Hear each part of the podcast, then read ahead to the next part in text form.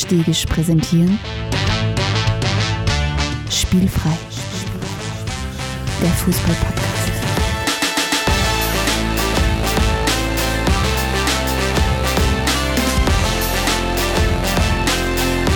Episode 110. FC Barcelona.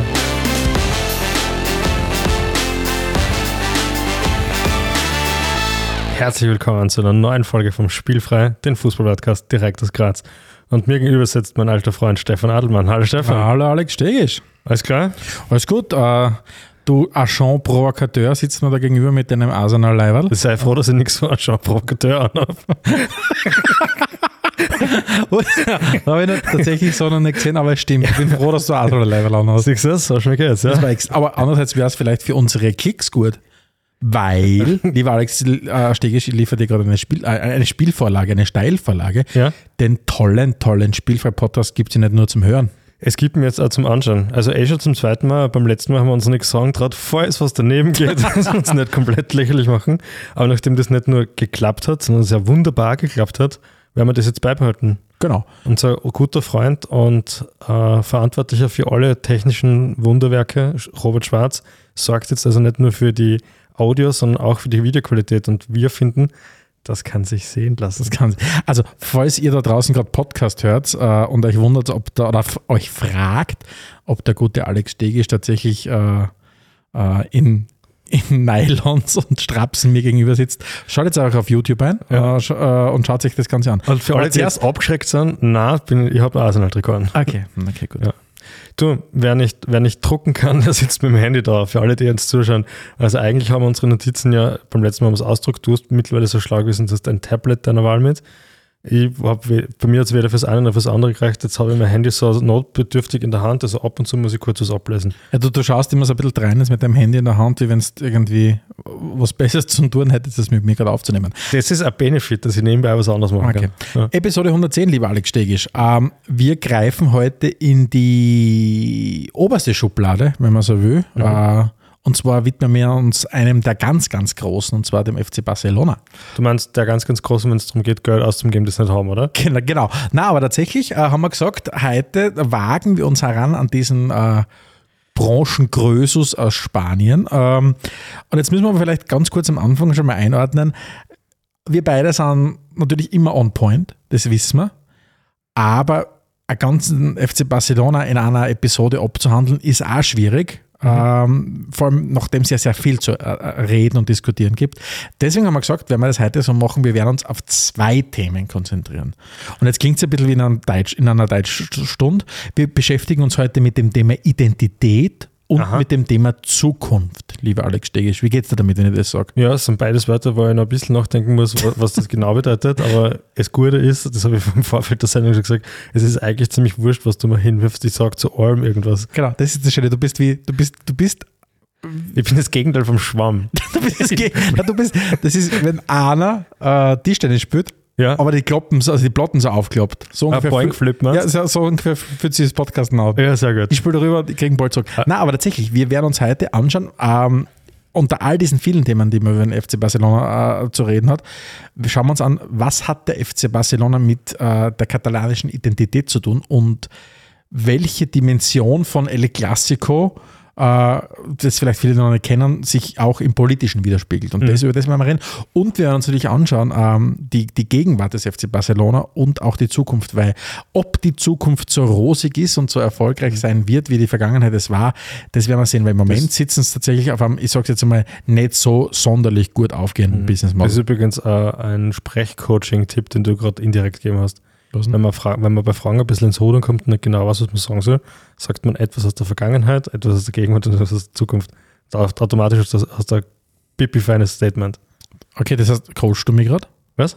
Aber du coachst mich jetzt Nein, nicht ich, ich jetzt jetzt nicht direkt, aber du hast unseren Hörerinnen und Hörern einen Coaching-Tipp gegeben. Okay, Ja. so bin ich. Also heute sprechen wir über Barcelona, Vergangenheit, Gegenwart und Zukunft sozusagen. Und davor schauen wir aber, was in der Fußballwelt alles so geschehen ist. Stefan, ich sag, erzähl dir gleich mal eine Geschichte von, äh, von Napoli. Weißt du, Da, da- you, you had my curiosity, but Genau. now you have my auf unser, in unserem wunderbaren Drehbuchskript steht drinnen Victor Oshiman. Mhm. Das wird würde ich sagen, ist vielleicht mittlerweile sogar schon der größte Spieler Napolis nach Maradona? Nein. Das ist, na, du, du kannst dir das nicht vorstellen, was in Napoli ak- aktuell passiert.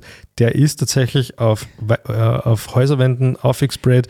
Der ist in diesen Vitrinen, die wir nur mit Maradona kennen. Also, Ja, er na, hat den Mertens überholt, glaube ich. ja, aber da gibt es dann auch Marek Hamschik und so weiter. Die, Ja, ich na, glaub- glaub- auch, auch Marek Hamschik prangt auf sehr vielen Ja, ist ja wurscht. Auf jeden Ja. zumindest der Gegenwart, wahrscheinlich der jetzigen Ja, Mannschaft, das das, ja. jedenfalls. Ist sicher. Und ähm, er ist ja noch verhältnismäßig sehr, sehr jung und europaweit gesehen wahrscheinlich einer der interessantesten Stürmer, nebst so Größen wie Haaland und Mbappé, nehmen wir mal an. Ähm, und der war jetzt da ziemlich erbost aufgrund des Social-Media-Auftritts von Napoli. Die haben nämlich ein Video mit ihm gemacht, wo sie sich quasi direkt über ihn lächerlich machen. Also seine Stimmen verzerrt haben, seine Stimmgeschwindigkeit verdreht haben und so Gelaber eingebaut haben von wegen Kokosnüssen und dass er Kokosnüsse sucht und so. Und das haben sie halt gepostet und alle? Leute haben sie gedacht, ähm, okay, ähm, rassistischer Eklat natürlich. Was passiert da in Napoli? Was geht da ab? Wollen sie denn loswerden? Eigentlich wollten sie ja seinen Vertrag verlängern und nicht den Spieler verkraulen. Und dann hat sie ausgestellt, dass der Social Media Manager offenbar einem TikTok-Trend einfach gefolgt ist. Jetzt bist du ein bisschen ein TikToker, glaube ich, ich noch viel weniger, du schüttelst einen Kopf. Da gibt es ja immer wieder so Trends, wo man so Sachen so reenacted sozusagen, ja. Ja, ich bin nach den ganzen Tänzen habe ich aufgehört und nach der Ice Bucket Challenge. Oh, ich glaube, die Eisbucket Challenge war weit vor TikTok, aber ist wurscht. Ja, für, für die jüngeren Hörerinnen da draußen, es hat eine Zeit lang gegeben, wo sie Leute einfach so random an den Kopf, an, über den Kopf Eiswasser drüber gehabt haben. Machen wir jetzt nicht. Na, jedenfalls äh, war das so ein, so ein komischer Trend und das geht sich halt dann doch nicht aus, dass man einen TikTok-Trend hernimmt und versucht, den in die weite Welt rauszutragen, weil es kann halt sein, dass man da sehr schnell einfährt. Ja, und da sind wir wieder beim Bildungsthema. Ähm, äh, dass du solche Sachen vielleicht auch durchschaust und den nicht einfach blind auf Reichweite vielleicht. Oder, du oder glaubst, das, du ja, musst das oder das, genau, ja. sondern dass du gewisse Sachen kennst. Ja, Tatsächlich war mir das gar nicht bewusst. die- das werde ich mir wahrscheinlich im, Nach, im Nachhinein noch anschauen. Ja, wir schauen, dass wir das in unseren Newsletter, den Ja. Steilpass packen, damit die Leute wissen, was wir da reden. Okay. Äh, Und vor allem kann man das mit Videos natürlich sehr viel besser darstellen, als wir das jetzt besprechen können. Die, äh, das Gute ist, also für alle Napoli- und Oshimen-Fans, äh, es hat sich mittlerweile halbwegs auf, aufgeklärt. Äh, der Oshimen hat dann nach dem ganzen Ding hat er, ja, er ein Tor geschossen, hat dann zuerst nicht richtig jubelt und hat man gesehen, er war sehr, sehr verhalten und so. Aber es hat jetzt eine Aussprache gegeben und das Statement und bla bla bla und alles läuft wieder. Aber sehr viel Drama in der Fußballwelt Ja, ausgelöst durch Social Media. Und zeigt wieder mal, wie der, keine Ahnung, Junior Social Media Manager auch für äh, ein Chaos sorgen kann. Wahrscheinlich nicht mal beim Club beschäftigt, vermute Ja, mal. Vermute mal. Ja.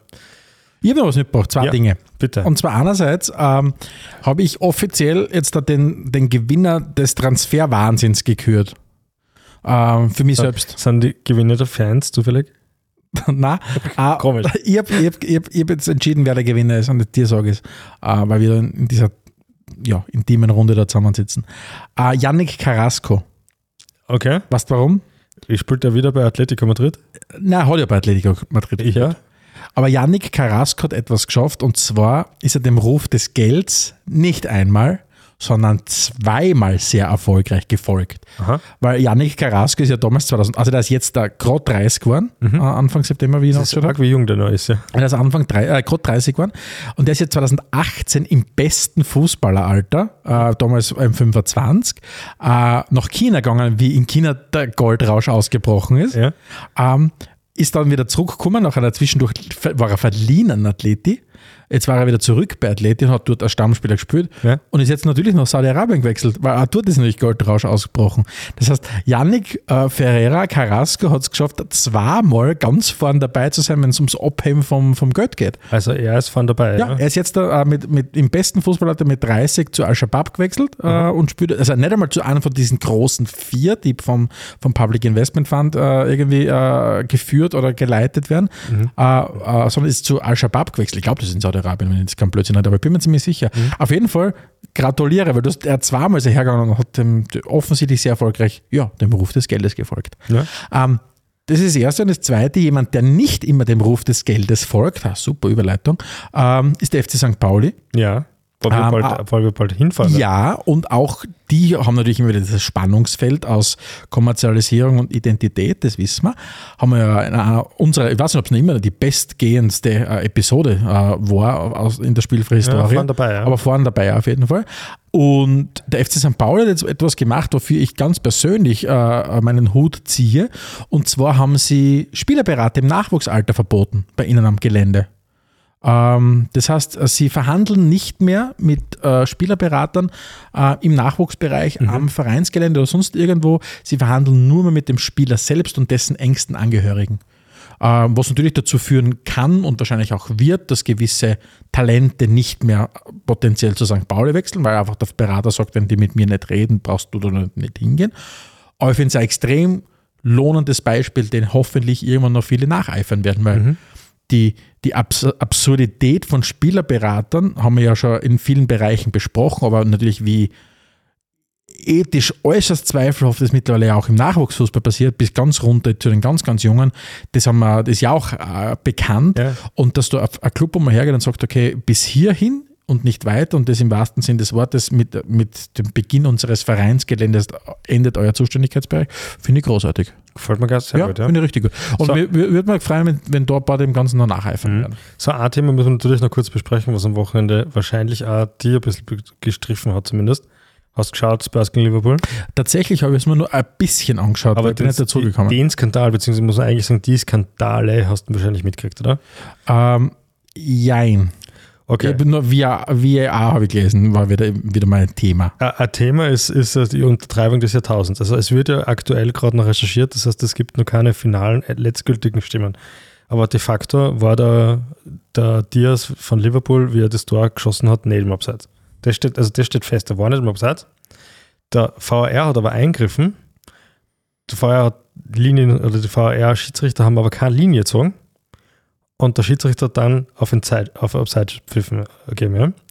Jetzt ist aber so, dass der Schiedsrichter, soweit ich es verstanden habe, aktuell auf dem Standpunkt beharrt, naja, VR hat eingegriffen, es war abseits. Ja? Der VR-Schiedsrichter sagt aber, naja, war offensichtlich nicht im Abseits. Wir haben nicht einmal Linien gezogen. Ach so, das heißt, So, es- ja. nicht, miteinander, nicht gescheit miteinander geredet, oder was das Nicht, war? ja, so wird es jetzt, äh, wird's jetzt einmal zumindest behauptet. Ich glaube, das ist ein, ein sehr guter Exit für, die Schieds für den Schiedsrichterverband ist, ja. Äh, weil ansonsten war es einfach Arbeitsverweigerung. Also es wird jedenfalls als Human Error klassifiziert.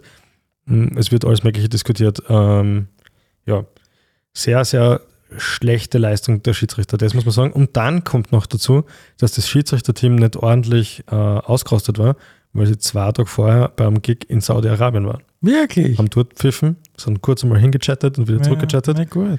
Und jetzt wird natürlich heiß diskutiert, wie man mit sowas umgehen muss. Ja, es steht alles im Raum. Ich habe heute sogar tatsächlich schon gelesen, dass es offenbar irgendwie eine Möglichkeit geben könnte, das Spiel neu auszutragen. Okay, ja, das wäre natürlich für- aus Börsicht bitte, ja. Ja. Und die zweite Geschichte, was natürlich sensationell arg ist, ist die rote Karten, die der Curtis Jones gekriegt hat. Hast du das mitgekriegt oder nicht? Nicht. Ähm, und zwar ist er irgendwann von den Spurs mit den Stoppeln halt den Schienbein eingekretscht und es hat brutalst ausgeschaut im Standbild, also so, als ob er da ein Schienbein abtritt.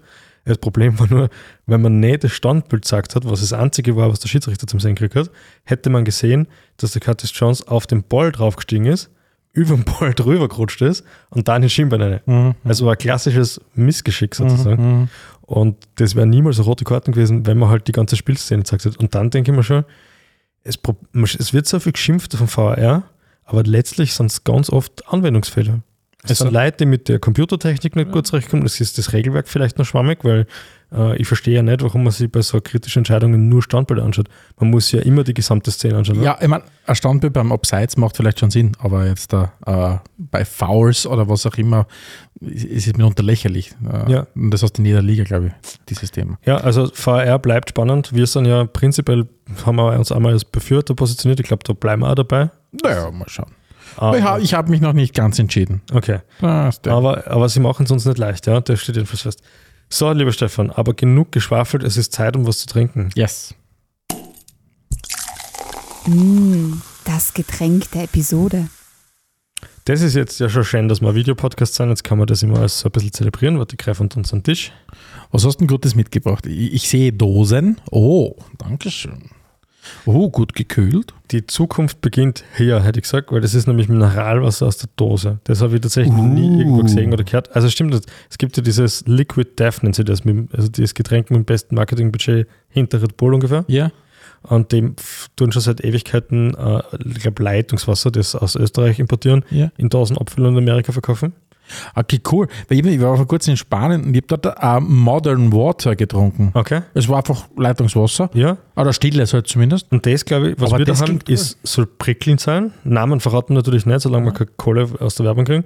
Und es hilft für das Immunsystem. Es schmeckt nach Apfel und Himbeere und hat in, beinhaltet unter anderem Vitamin B6, B12 und Zink. Zink ist super wichtig. Jetzt kommt Ja. die Grippesaison, So, lieber ein bisschen so ins Mikro halten, das schon zischt, ja.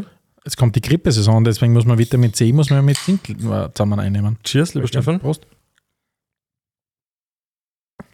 Ah, mm. Ich mag es. Achso, da Werbung. Das ist gar nicht schlecht, ja? Ja. Mhm. Haltest du jetzt einfach das so in die, in die Kamera oder was das jeder Ich habe es nicht in die Kamera gehalten. Ach Das so. kann ich jetzt nicht genau sagen. Wir haben ja so viele Ah. Kameras bei uns im Studio. köstlich. Ja, sehr erfrischend. Kann man machen. Ich muss jetzt allerdings gestehen, ein Bier ist besser.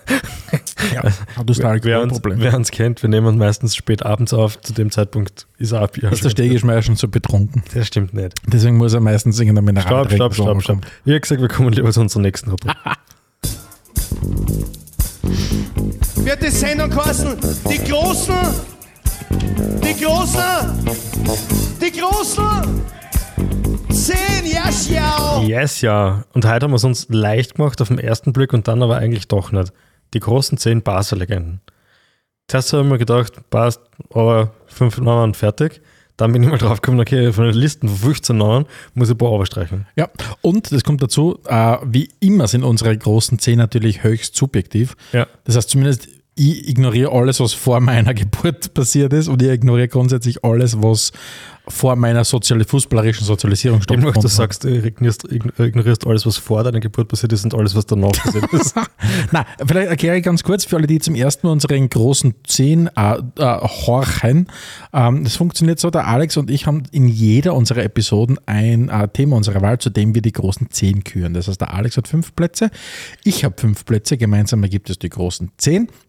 Wir wissen beide jeweils nicht, was der andere hat. Dadurch kommt es immer wieder zu den einen oder anderen Überschneidungen oder Überraschungen.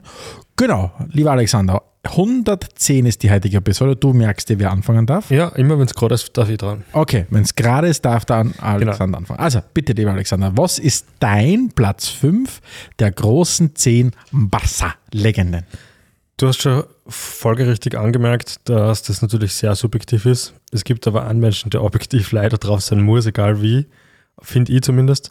Und das ist der Lionel Messi und darum habe ich ihn jetzt auf Platz 5 genommen. Bravo, sehr gut. Damit können wir das schnell machen. Ich habe das Ganze das Gleiche gemacht.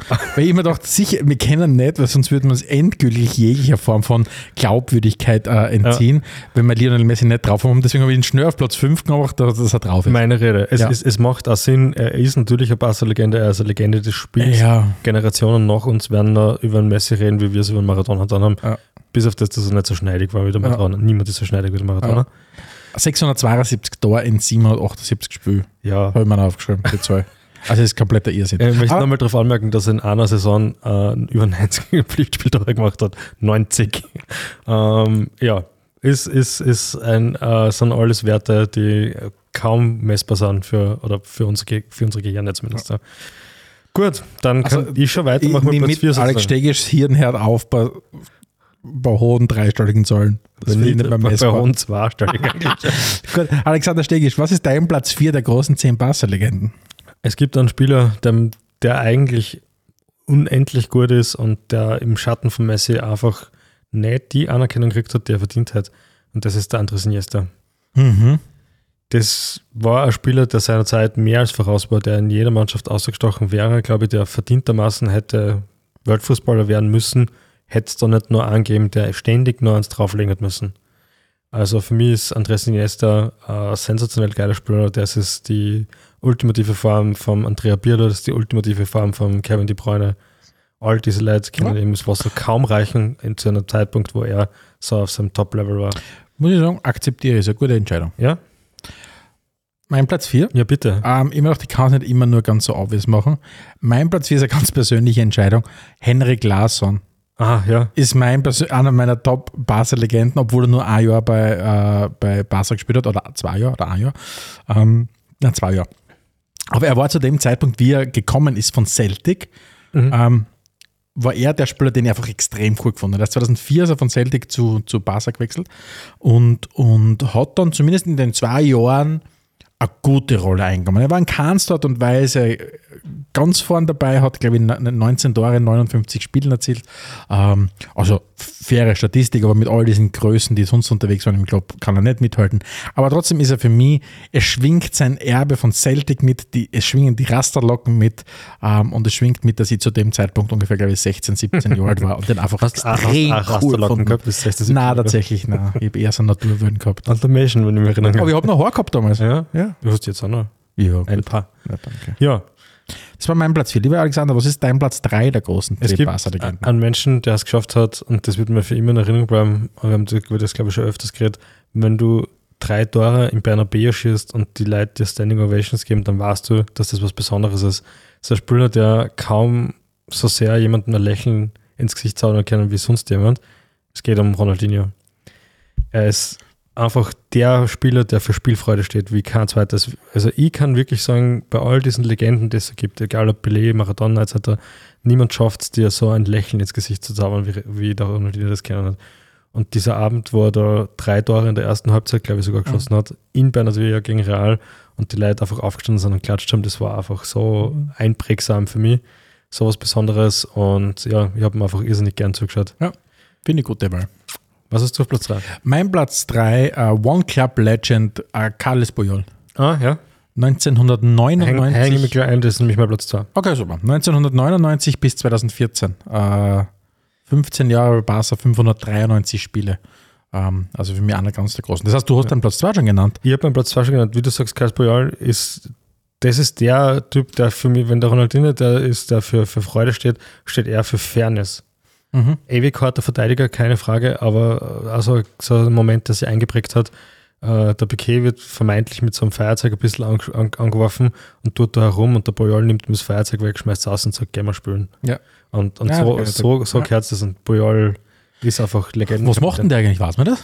Kickt, äh, man, ist der Trainer oder ist er einfach, keine Ahnung, mit dem Kopf durch die Wand Typ? Ja, ich weiß nicht. Vielleicht ist er so einer, der einfach so So sagt, Wrestler, ich habe alles erledigt und Ja. Chill jetzt aber ein bisschen. Müssen- Können wir recherchieren, beziehungsweise, wenn ihr da draußen solche Sachen wisst, dann schreibt es uns doch an redaktion.spielfrei.at. Wenn ihr sonst Ideen habt, Anregungen, Wünschen, positive Kritik, negative brauchen wir eigentlich nicht, dann schickt uns die ebenfalls durch und ja, bewerten, Sterne da lassen, so, das taugt uns alles. Bitte. Und vor allem würde ich es wirklich cool finden, wenn sie immer das, äh, wenn sie uns das schickt, weil dann ersparen wir uns auch Google-Suche. genau, Ja, dann brauchen Ja. wir nicht suchen, was. weil was die Leute immer so tun, als ob, das, als ob das so einfach wäre. Es ist Nein, nicht immer so einfach. nicht so einfach.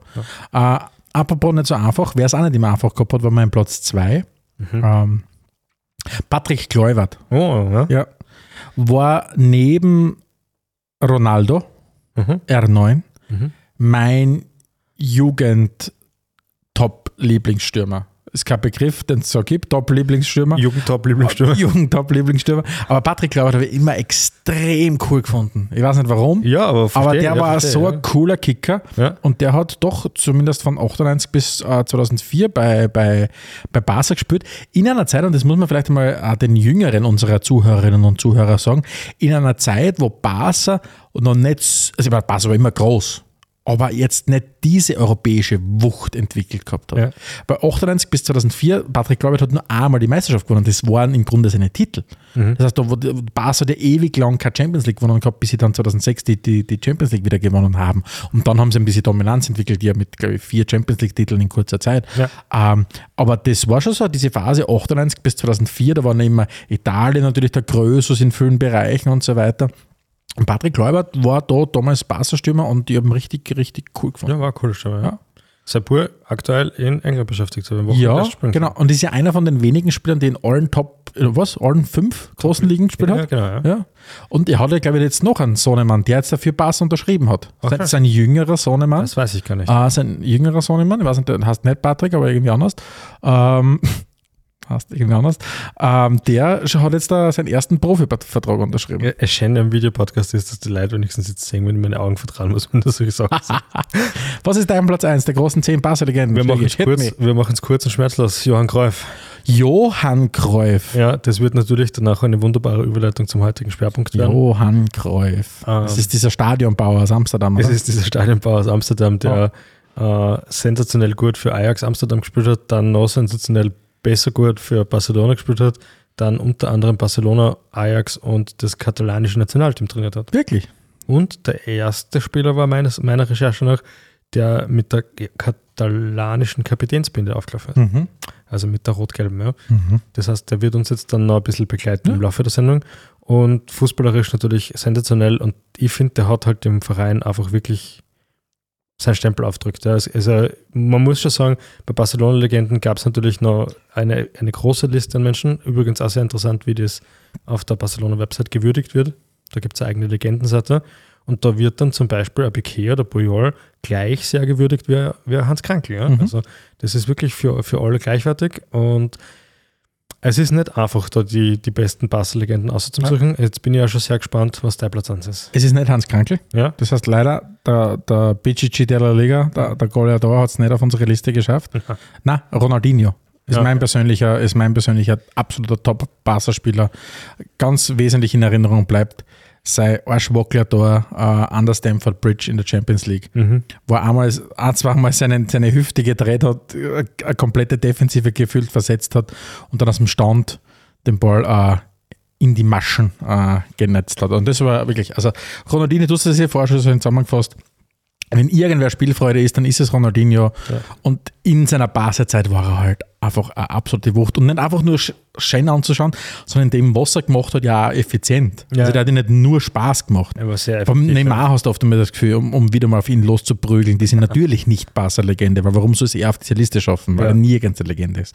Ähm, aber, aber beim Neymar hast du immer das Gefühl, der ist nicht effizient oft einmal in dem, was er tut. Mhm. Und mit der Ronaldinho war, wenn ich mir zurückerinnere, immer auch ein effizienter Spieler. Ja, Es ist voll. nicht nur darum gegangen, irgendwie das ein oder andere Highlight-Video zu produzieren. Ja, so ist es. Genau. Und jetzt nur noch ganz kurz so honorable, honorable Mentions quasi, weil mir es wirklich schwer gefallen ist. Ähm, wenn man die Barca-Legenden so durchgeht, und jetzt sind wir beide nicht die größten Barca-Fans, und trotzdem sieht man, wie dieser Verein einfach besondere Spiele produziert hat, wenn man so will, wie kaum ein anderer Verein.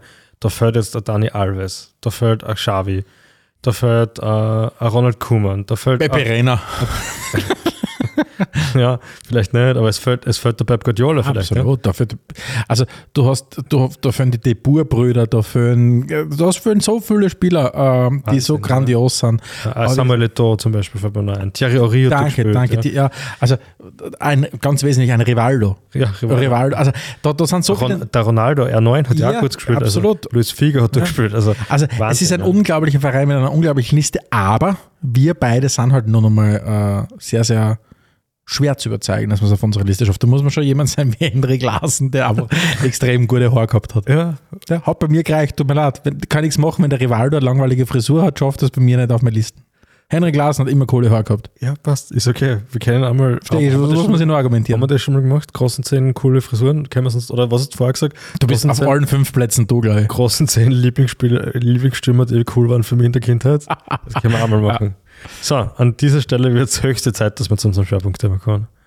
Spielfrei, Spielfrei, der Fußball, der Fußball-Podcast. Jetzt ist es soweit. Die Leute, die auf uns auf YouTube zuschauen, sehen einmal, dass ich schon nicht mal ganz so gut kurzsichtig bin. Ich Aber, fange vielleicht an. ja, bitte. Ähm, und zwar möchte ich mit, mit was Tagesaktuellem anfangen. Also nicht tagesaktuell, so aktuell, aber was, was Gegenwärtigen. Und zwar, ähm, wir wollen ja einerseits über das Thema Identität reden und Barca als Symbol der katalanischen Identität. Und eine Identitätsdiskussion, wenn es darum geht, wer sind wir, braucht ihr ganz oft auch ein Gegenüber. Also wer sind wir nicht? Sonst, also die meisten Identitätsdiskussionen laufen darauf hinaus, dass du sagst, okay, wer bin ich und wer bin ich nicht und wer bist du und wer bist du nicht. Mhm. Und da kommt schon, da kommt schon zum ersten Mal jetzt der, der große Rivale ins Spiel. Ja.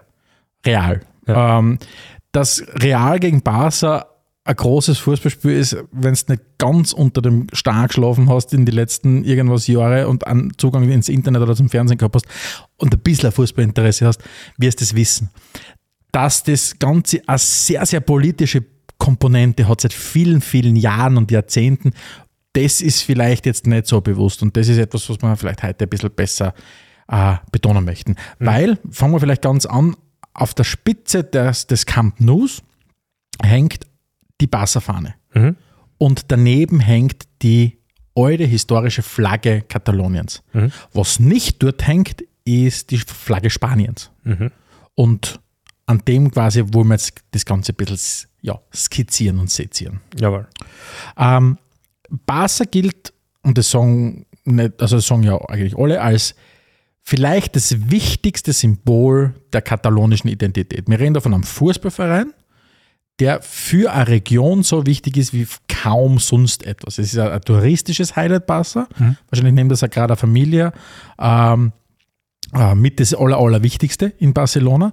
Und gleichzeitig braucht es natürlich den Anti-Hero. Und der Anti-Hero ist die Zentralregierung in Spanien und damit ganz wesentlich Real Madrid. Mhm. Das heißt, kurz zusammengefasst, es geht bei Barca gegen Real nicht einfach nur um ein Duell zwischen zwei riesengroßen Fußballvereinen. Äh, es geht ganz wesentlich um an innerstaatliche äh, Konflikte oder innerstaatliche Diskussion zwischen Katalonien und Zentralspanien. Genau. Das vielleicht, ist im Grunde was. ein bisschen auszumalen. Ja. Ähm, Katalonien ist eigentlich so der so relativ weit im Norden, aber dann so östlicher Zipfel von Spanien, der so, wenn man so ein bisschen gerade umschneidet, sich ganz gut anbieten wird, um von Spanien abzutrennen. Und genau das ist eigentlich der Herzenswunsch ganz vieler Katalonen, dass sie sich von Zentralspanien sozusagen abkapseln können. Wieder. Und das wieder, ist das Wesentliche, ja. wieder abkapseln, weil Katalonien war bis 1714 ähm, selbstständig.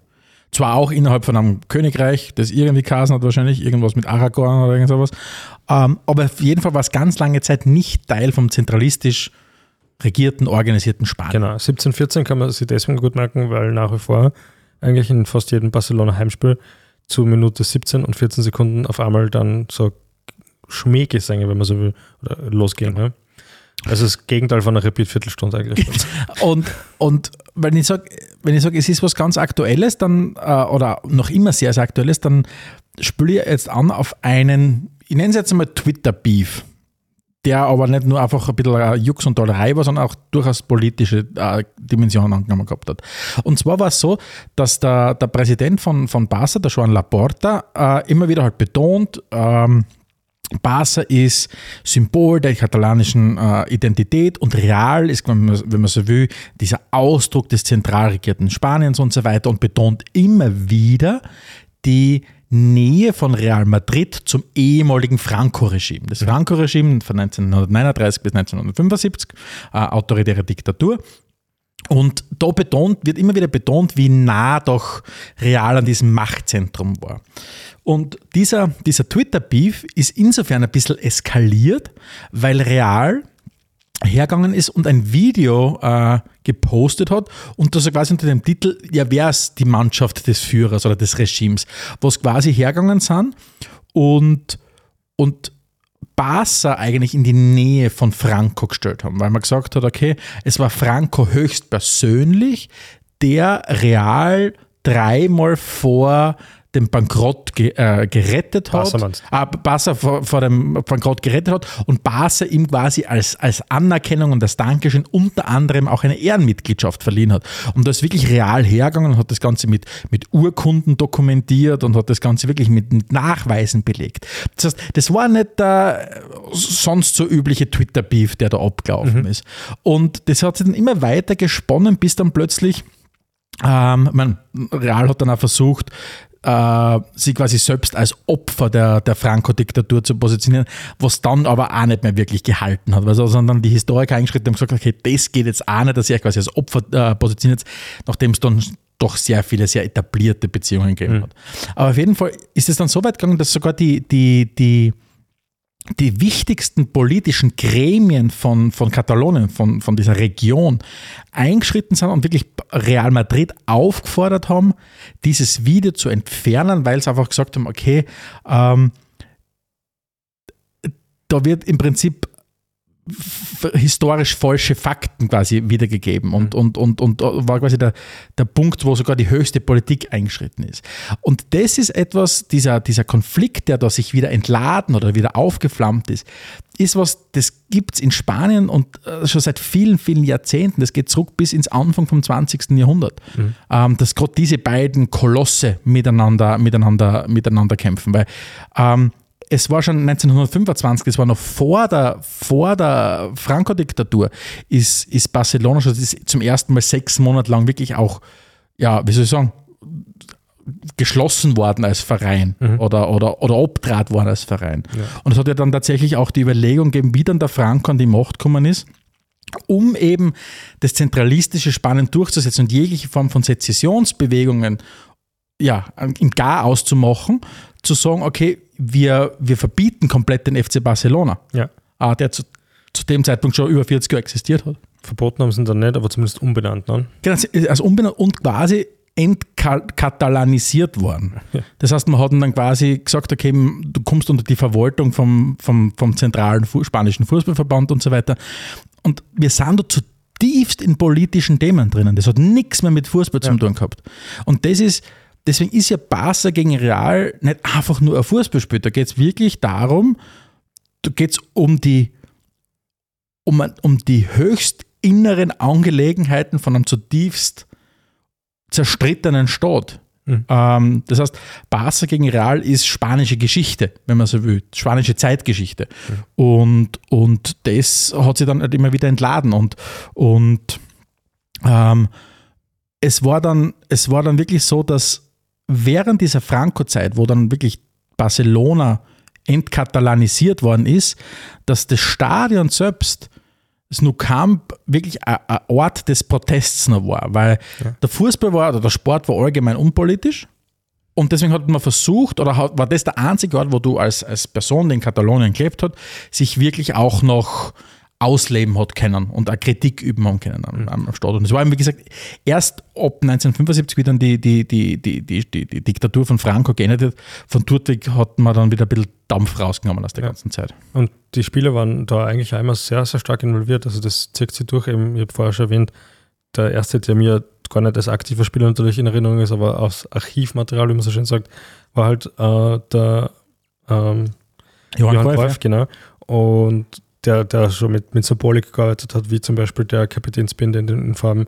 Und das ist ja bis in unsere Zeit weitergegangen. Da haben wir all die Passergrößen, wenn wir jetzt vorher mal Boyol genannt, wenn wir nicht genannt haben, war Piquet, aber auch der Messi sind mit der katalanischen Kapitänsbinde aufgelaufen. Ja. Und jetzt muss man dazu sagen, dass Unabhängigkeitsbewegungen in Spanien jetzt nichts komplett Unnormales ist. Mhm. Du hast das Baskenland, das natürlich, du hast, das ist sogar noch viel weiter gegangen. Der Terror der, ETA, der ETA äh, war ja auch äh, die ETA als baskische Untergrundbewegung und so weiter, die Terrorakte verübt haben. Das heißt, man hat es da wirklich mit, wie ich schon vorher gesagt habe, mit spanischer Zeitgeschichte zum tun, ähm, in einer anderen Dimension, als es beispielsweise im Baskenland der Fall war. Ja. Und was man dann auch wieder dazu kommt, wenn du quasi als FC Barcelona ähm, einerseits dich selbst, aber auch von vielen als das Symbolbild der katalanischen Identität hochstilisiert wirst, dann führt es natürlich auch dazu, dass alle Vereine um dich herum das vielleicht mittelmäßig cool finden, wenn du der Einzige bist. Looking at you, Espanol. Genau, aber äh, das heißt, wenn du, wenn du sagst, okay, wir sind die einzig wahre Identität oder Ausdruck der Identität der, der, der katalanischen Bevölkerung und der katalanischen Gesellschaft, dann wird dein Stadtrivale vielleicht sagen, okay, pff, vielleicht gebe ich auf dem Gas, wir sind auch noch da. Sind. Wobei man aus Espanol-Sicht die Kritik insofern gefallen lassen muss, als dass Espanyol sich immer positioniert als der unpolitische Verein. Genau, genau. Jetzt kann man natürlich sagen, Politik ist nicht alles, und, aber, aber ist natürlich jetzt schon sehr zentral in dem also, Aspekt. Ja. So wie du sagst, richtig sagt, sie positionieren sich als unpolitisch und das führt dann wieder zu, zu solchen Absurditäten, dass mh, mm, man kennt das ja mittlerweile aus dem Politischen auch. Wenn du nicht auf meiner Seite bist, dann bist du quasi mein Feind. Und das führt dann dazu, dass Espanyol, äh, Barca-Fans den Fans von Espanyol, nur weil sie quasi sich als unpolitisch outen, äh, sagen, ihr seid quasi präfaschistoide Fußballfans und so weiter und ihr seid quasi nur Lakaien von, von, vom Zentralstaat, ihr seid nur Lakaien von Real Madrid oder was auch immer. Ähm, und da muss da sagen, okay, pff, aber vom Gas ein bisschen, vielleicht schießt das auch ziemlich übers Ziel hinaus. Mhm. So quasi, und wir, wir kennen ja diese, diese, diese, diese Polarisierung hast du in so vielen gesellschaftlichen Bereichen mittlerweile und da bist du halt wieder drinnen im Fußball. Ähm, und das Lustige ist, also nicht lustig, aber das, das, wie sehr solche Themen ähm, Espanyol und viele andere äh, Vereine in der Region bewegen, hast du daran gesehen. Also es gibt ganz viele Videos, wo der, der offizielle Tourismusverband von Katalonien gemeinsam mit Barcelona wirbt, weil sie wissen, Barcelona ist das, der FC Barcelona ist das Aushängeschild, das wir haben. Ja. Deswegen am besten haust du dich gleich verbackel und sagst, okay, komm nach äh, Barcelona, schau dir den Verein an und, und schau dir die ganze Region an. Und da ist dann Espanyol hergegangen und hat gesagt, okay, sie haben wieder veröffentlicht unter dem Titel uh, More Than Two Colors, um halt quasi zu betonen, dass es doch auch noch mehr gibt, abseits vom, vom, vom um, ähm, FC Barcelona. Und das sagt ja Barcelona in ihrem eigenen Motto Club. Ja, oder? absolut. Genau. Sie, sie, sind, ja, sie, sind, sie, sie sehen sie ja wirklich als mehr als ein Club, als ein Club in, ja. mit dem Allmachtsanspruch quasi für, ja. für ganz Katalonien zu stehen. Und, und diese, diese kleine Auseinandersetzung zwischen FC Barcelona und Espanyol es spiegelt sie auch ein bisschen diesen, diesen inneren Kampf ähm, innerhalb von Katalonien wieder. Jetzt haben wir schon angesprochen, Barcelona im, im Konflikt mit Real als Ausdruck oder als Sinnbild für katalonische Unabhängigkeit versus spanischen Zentralstaat. Mhm. Ähm, Barca gegen Espanyol ist dann auch wieder die Frage, ist jetzt wirklich jeder, der in Katalonien wohnt oder in Barcelona wohnt, wirklich ein Angehöriger oder Fan der Unabhängigkeit? Vielleicht gibt es da jetzt ein Thema, das wird die eh schon die ganze Zeit brennt mir diese Frage auf der Zunge. 2017 hat es ja ein Unabhängigkeitsreferendum gegeben. Das ist ja alles mehr als dubios abgelaufen, sagen wir mal. Vielleicht kannst du das einmal kurz ein bisschen erklären, also ein bisschen einordnen. Na, dubios, also es, du kann, es kann nicht einfach eine Region sagen, ich mag nicht mehr Teil von dem Staat sein. Also selbst wenn die Steiermark jetzt sagt, sie wollten nicht mehr Teil von Österreich sein, kann die österreichische Bundesregierung das sagen. Nicht, das geht nicht, nicht, das ist sogar tunlichst verboten. Genau. Ähm, gibt es da andere rechtliche Instanzen, die dann sagen können, das geht so nicht. Ja. Äh, das war den Leuten in Katalonien wurscht. Sie haben gesagt, wir machen trotzdem eine Unabhängigkeits-, äh, äh, ein Referendum. Mhm. Ähm, aber halt nicht gebilligt von der, von der Zentralregierung. Ja. Ähm, und das hat dann dazu geführt, dass es im Grunde insofern auch ein, schiefe, ein schiefes Referendum war, weil natürlich viele Gegner der Unabhängigkeit, also jene, die bei Spanien bleiben wollten, wie es halt so oft der Fall ist, ähm, aufgerufen haben, nicht zum Referendum zu gehen. Deswegen ist auch das Referendum relativ deutlich ausgefallen zugunsten der Unabhängigkeit, weil eben viele, die Gegner der Unabhängigkeit sind, nicht hingegangen sind, weil das ist das, was du dann logischerweise tust. Du wirst dir quasi der, dem Referendum die Legitimität mhm. entziehen. Ähm, und, und das hat ja dann dazu geführt, dass Deswegen trotzdem, ist Wahlbeteiligung ja so wichtig. Genau, das ist es, weil mhm. ähm, auch hingehen und, und ungültig werden ist immer besser als, als nichts zu tun. Ähm, aber auf jeden Fall hat es dann dazu geführt, dass, dass ähm, die, die Unabhängigkeit dann trotzdem ausgerufen worden ist. Und dann ist man halt eingeschritten, hat quasi die, das, das Regionalparlament abgesagt, äh, abgesetzt und so weiter. Und das hat wieder nur diese, diesen inneren Konflikt äh, quasi auf, ja, gezeigt, der eben in Katalonien herrscht. Und das ist ja, wenn du heutige Umfragen dir anschaust, sind knapp ein bisschen mehr als die Hälfte sind eigentlich gegen Unabhängigkeit. Mhm.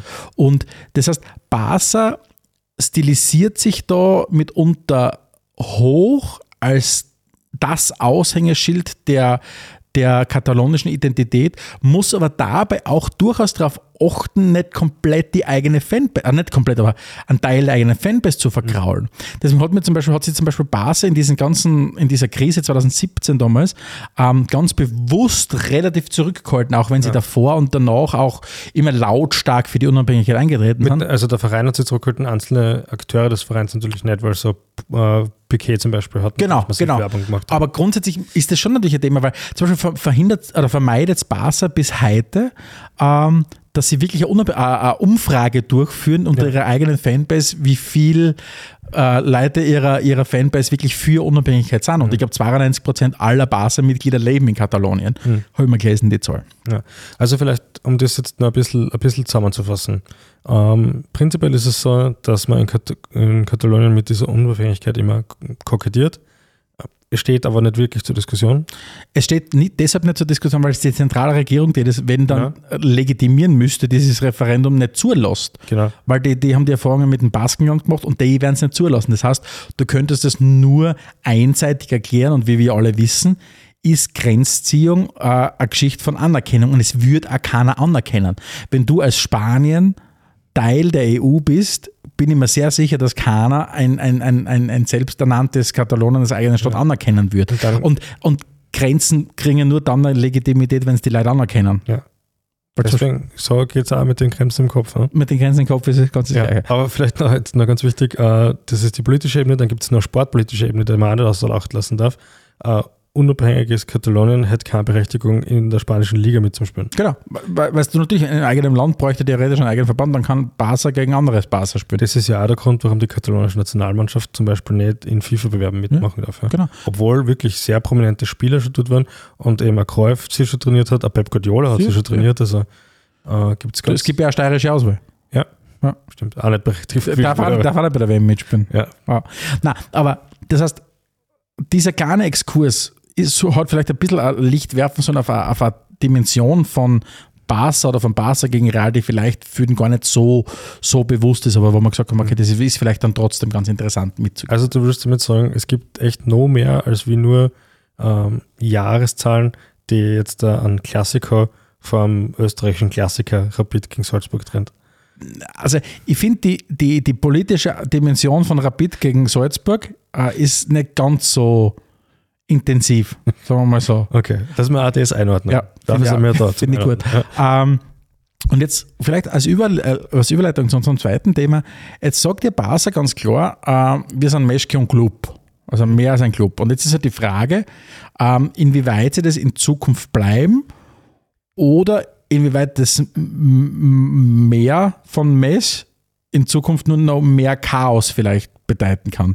Weil ich sage mal, Barca ist per se aktuell in keiner ganz ruhigen Phase, sowohl rechtlich als auch wirtschaftlich. Ja, also, hauen wir mal ein paar so Highlights in die Runde. Es ist schon mal alles damit losgegangen, dass man den absoluten Gott Barcelonas, äh, nämlich Messi, nicht mehr wirklich hat gut verlängern können. Ja, es ist äh, im Streit auseinandergegangen, man, man hat sich dann schon noch irgendwie darauf geeinigt, dass man da nach außen versucht, ein bisschen anscheinend zu werden, ist nicht gar so gut gelungen. Messi, das Tafelsilber, das erste Tafelsilber sozusagen, ist nach Paris verscherbelt worden. Ja? Und ich meine, ich glaube, es hat die meisten haben das ja mitgekriegt, diese ganzen Posten, die da immer wieder passieren in den letzten Transferzeiten. Können wir den Spieler anmelden, können wir den Spieler nicht anmelden? Das war beim Lewandowski so, das war bei vielen anderen so, das war beim Rafinha, den es von Leeds geholt haben. Überall ist- sind diese Diskussionen. Und das zeugt offensichtlich von einer nicht gar so gut ausgeglichenen Budget. Weil es betrifft dann nämlich nicht nur äh, Spieler, die sie verpflichten oder dann vielleicht auch gar nicht verpflichten, weil es dann doch nicht ausgeht, sondern es betrifft ja Jungprofis, die keine Profiverträge kriegen dürfen. Aktuell das Beispiel war Gavi, der Mhm. ewig lang auf seinen Profivertrag warten hat, müssen mal einfach nicht registriert werden hat dürfen. Ja. Und was, und was halt Barca macht, und jetzt, wenn wir vielleicht wirklich sagen, okay, woher kommt der Verein und wo geht der Verein hin? Jetzt haben wir den Verein, der ist er der größte, zweitgrößte Fußballverein der Welt, noch Real, mit Real. Ich würde sagen, United ist noch over den beiden, aber dann. Also ich glaube, United ist es von einer rein Kommerzialisierungsperspektive her. Ich glaube, vom Prestige sind Barca und Real vielleicht sogar. Aber sagen wir mal so, wir reden da wirklich von den Das sind jedenfalls die Top 3, egal wie man es dreht und genau, wendet. die aller, drei, allergrößten drei. Ähm, und diese, dieses Erbe verpflichtet ja. Und du, was du halt im Moment siehst, ist, Barca macht gerade alles, um irgendwie an dieser eigenen Vorstellung von sich als, als erfolgreicher Verein festzuhalten. Und du hast schon angesprochen, das, das wirkt sie aus, indem sie gewisse Spieler nicht verpflichten können. Und sie machen halt Sachen, wo du, glaube ich, eigentlich dir deine Substanz nimmst für die nächsten Jahre. Weil sie sind ja unter anderem hergegangen und haben, obwohl sie äh, auf ohne oder um ihre extrem exorbitanten Schulden, ich glaube 1,5 Milliarden Euro, was sie, was sie an Schulden haben, haben sie ja ein Viertel ihrer, oder ich glaube ein Viertel ihrer TV-Rechte äh, für 25 Jahre, glaube ich, auch vergeben äh, oder verkauft. Ich glaube, es sind sogar mehr als TV-Rechte, das sind so, glaube eher so Medienrechte, also da gehört auch schon fast alles, was so Social Media mäßig und im Internet stattfindet, Streaming und so alles. Und, und du musst denken, die verkaufen um 500 Millionen Euro, verkaufen die 25 Prozent ihrer, ihrer, ihrer Rechte an US-Investorengruppen, wo du eigentlich davon ausgehen kannst, dass das ja von Jahr zu Jahr nur mehr wird. Das heißt, wir reden da von 500 Millionen in 25 Jahren, wenn ich mir einigermaßen richtig rechne, sind das 20 Millionen pro Jahr ähm, wo sie das Nicht bringt auf, auf, auf 25 Jahre. Das klingt jetzt auf den ersten Blick nicht noch so viel für das, was du da gerade versterbelst. Und das Gleiche ist ja, sie haben ja um 200 Millionen haben's, haben's 49 Prozent dieser Produktionsfirma, dieser Basa Studios verkauft.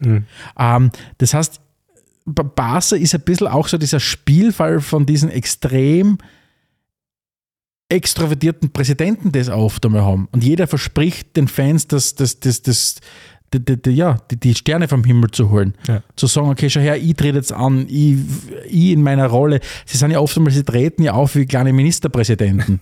Aber wenn du halt als Barca diese Rolle hast in Katalonien, siehst du die halt wahrscheinlich auch als, als so quasi, ich bin Chef von der ganzen Region da. Und da geht es ins Politische rein, da geht es aber dann auch her, wie gesagt, ich verspreche, wir machen das. Und du kannst halt viel versprechen, nur sie haben halt auch ein Riesenthema, und zwar sie sind ein Ver- mitgliedergeführter Verein. ja. Das heißt, der Präsident wird nicht mehr von den Mitgliedern gewählt. Und das ist, glaube ich, schon ein strukturelles Thema, was sie Barca nicht leicht tun wird in den nächsten 20, 30 Jahren. Ja, man, man sieht es ja jetzt, nicht? erst kürzlich ist jetzt aufgekommen, dass sie wieder einen neuen Kredit aufnehmen haben müssen, um schlanke Milliarde, um das New Camp umzubauen. Ja? Das zweifelsohne wunderbar schön wird. Nur die Frage ist, ich meine, Barca steht wie, wie andere große Vereine, auch wie die Bayern, äh, vor großen, zukunftsweisenden Entscheidungen. Wie tun wir als Verein weiter? Wie kann ich Kohle reinholen in den Verein, wenn jetzt da wirklich die, die, Sau die Saudis nachhaltig vielleicht den Freude am Fußball gefunden haben und in Newcastle investieren und in City Beziehungsweise in eine neue Super League. Da war ja oder in eine neue Tage jetzt investieren. Genau, genau. Und, und das ist schon ein Riesenthema. Und ich glaube, was, was da im Moment passiert ist, dass Barca wirklich ein Hochrisikospiel spielt. Die verkaufen alles, was sie hoffen, im Wissen, dass das, glaube ich, oft keine guten Deals sind, Mhm. aber in der Hoffnung, dass irgendwas, was sie noch nicht wissen, was es ist, ums Eck kommt, das ihnen hilft, viel Kohle zu verdienen. So quasi, ich verkaufe jetzt was, weil ich hoffe, dass in der Zukunft irgendwann große Umsatzquellen kommen. Welche jetzt auch immer sind. Super League. Das ist das Einzige, was sie jetzt mal hinwerfen. Und das ist jetzt, wenn du jetzt sagst, du wirst jetzt ein einigermaßen solide geführter Verein, was dir jegliche Form von Kraushaar aufstellt. Ja, klar. Weil wenn du die sportliche Komponente anschaust, jetzt war die eingeleitet hat die wirklich erfolgreiche Zeit noch der, der Reikert, glaube ich. Der war der erste Champions League Genau, genau. Gewinner 2006. Sechs, genau, ja. Ja. Dann Pep Guardiola, der mal so alles gewonnen hat, was es irgendwie zum Gewinnen gibt, in jeglichen Formen und, und, und Bewerben. Dann Luis der Luis Enrique, Enrique, genau, genau. war auch noch relativ erfolgreich. Und dann ist aber wirklich ein großes Loch seitdem. Also jetzt schon langsam, jetzt ist der Xavi äh, Trainer, das, das, scheint, das scheint ganz gut zu funktionieren. Der scheint ein bisschen bodenständiger zu sein, er scheint vor allem langfristiger planen zu dürfen, Sch schmeißt natürlich mit der Kohle links und rechts um sich dennoch, ja.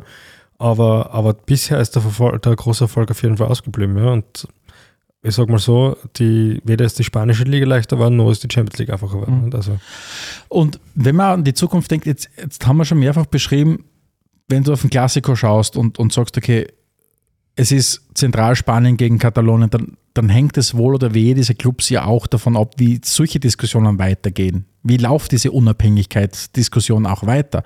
Weil natürlich stimmt schon so, du hast immer irgendwo im Zweifelsfall, kommt der spanische Staat daher oder kommt Katala äh, Katalonien daher und kauft da halt um exorbitant viel Geld irgendein Trainingszentrum ab. Nur die Frage ist, wie geht diese ganze Diskussion weiter? Das heißt, wir haben es da nicht einfach nur mit Fußballvereinen zu tun, die versuchen, äh, Fußballspiele zu gewinnen.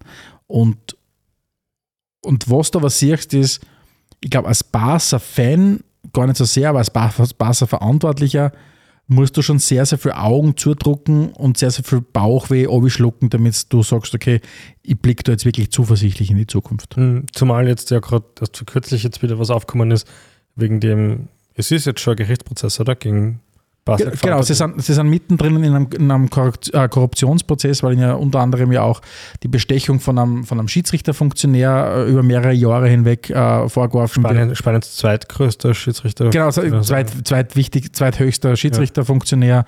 Ähm, das heißt, wo unter anderem auch ein Nebenkläger im, im Real ist. Das heißt, du, du, da hängen sehr viele Damoklesschwerter mitunter über Barca. Die, das Damoklesschwert äh, Finanzen, das Damoklesschwert, wohin geht die ganze Reise Kataloniens, ähm, dann wo, wie, wie, wie, wie, wie kannst du überhaupt im Wettbewerb gegen die ganzen groß hochgezüchteten Vereine, wie die Cities dieser Welt, die PSGs dieser Welt, Newcastle und so weiter, Liverpool, wie kannst du da mithalten, wo überall diese eigentümergeführten Fußballvereine sind? Aber wie gesagt, das, das trifft Barca nicht allein, das ist, betrifft Real, das trifft, betrifft die Bayern. Und Barca und Real sehen halt in, in der Super League das, die, große, die große Rettung, sagen wir mal so. Das heißt, wir müssen uns jetzt zum Abschluss noch die eine große Frage stellen. Wie geht es mit dem Verein weiter? Was glaubst du? Ähm, ich glaube, dass irgend so was kommen wird wie, wie, ähm, wie die Super League. Das glaube ich. Mhm. Ähm, weil ganz einfach leider Gottes sie das Geld immer noch durchgesetzt hat im Sport. Und solange der Sport diese Anziehungskraft entwickelt für das Geld, Mhm. wird das Geld entscheiden, wo der Sport sich hin bewegt, leider Gottes. Oh, Ja, Ähm, und was für mich da noch dazu kommt, ist, dass das, das mehr als nur ein Club, das ist in- insofern natürlich wahr, als dass Barcelona ist in der Kategorie too big to fail. Es, es wird alles unternommen werden, immer um das Konglomerat, die Marke Barcelona möglichst zu retten. Genau. Das glaube ich, aber was ich auch glaube, ist, im Moment hast du den Eindruck, es geht darum, der Verein liegt komplett schief Mhm. und die große Hoffnung ist, es kommt die Super League. So quasi, aber wenn das einmal ist, dann wird alles besser. Und ich glaube, wenn du so agierst, wird nicht alles besser. Ja. Dann kommt die Super League, die bringt dann vielleicht mehr Kohle, die macht nur noch größere Probleme dann vielleicht, es wenn, du, wenn du als Verein so geführt bist, wie du geführt bist. Wenn du als Verein es nicht schaffst, einigermaßen auch ohne Super League, einigermaßen solide über die Runden zu kommen, aber du bist halt in der selbst, jeder andere Verein wird sagen, und da sind wir wieder beim Too Big to Fail, wir müssen uns einmal konsolidieren. Mhm. Drei, vier, fünf Jahre. Mit der, mit der Fanbase, die Barca hat, können die relativ gut eine Entschuldung durchführen. Ist, nicht, ist kein leichter Job, aber du kannst viel machen. Mhm. Aber nicht, wenn du immer den Anspruch hast, die Titel gewinnen zu wollen. Was letztlich nicht einmal passiert ist. Nicht? Was ja letztlich nicht passiert ist, ähm, ja. und, und wo du dann an schlechte wirtschaftliche Deals eingehst, die dir quasi ganz viel Luft zum Atmen nehmen in den nächsten Jahren und du hoffst, dass die Super League kommt. Nur ich bin mir sicher, wenn dann, wenn dann die Super League oder was auch immer dann da sein sollte und diese, lass es dann, keine Ahnung, 18, 20 großen Vereine dann noch mehr Kohle haben, ja, dann hat Basel halt wieder andere Probleme, weil es dann strukturell wieder nicht so aufgeschützt sind. Damit, weil sie sind halt immer noch ein mitgliedergeführter Verein. Und eins ist ganz klar, jetzt ist die, die Diskussionen rund um die Super League gehen wieder los. Auch wir haben uns ja dem Thema schon mal gewidmet. Wir werden uns dem Thema auch nochmal widmen müssen, weil ein- eine Frage, die sich immer wieder rund um sowas auftut, ist natürlich, wie reguliert sie überhaupt zur Super League? Und das wird was sein, was wir sicher in einer der kommenden Episoden irgendwann mal aufgreifen. Genau. Und der Markt wird es nicht sein können. Na, Super League mag wird es nicht sein. Gut, Stefan, vielen Dank, dass du vor allem historisch auch Du- sehr viel aufgezeigt hast für unsere Hörerinnen und Hörer da draußen. Ich hoffe, wir haben das ein bisschen einordnen können. Willst du noch irgendwas sagen? Oder? Dann bleibt es mir an dieser Stelle noch das, äh, die Ehre zu, abzumoderieren. Also schaltet auch das nächste Mal wieder ein, wenn es heißt Spielfrei, der Fußballpodcast direkt aus Graz.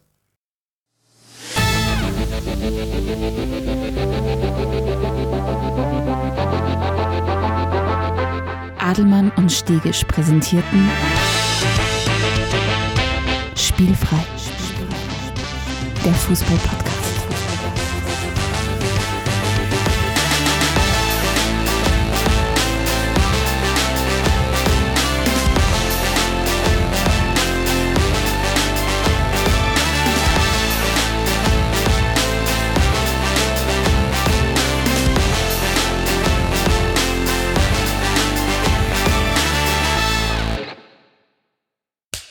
Cut.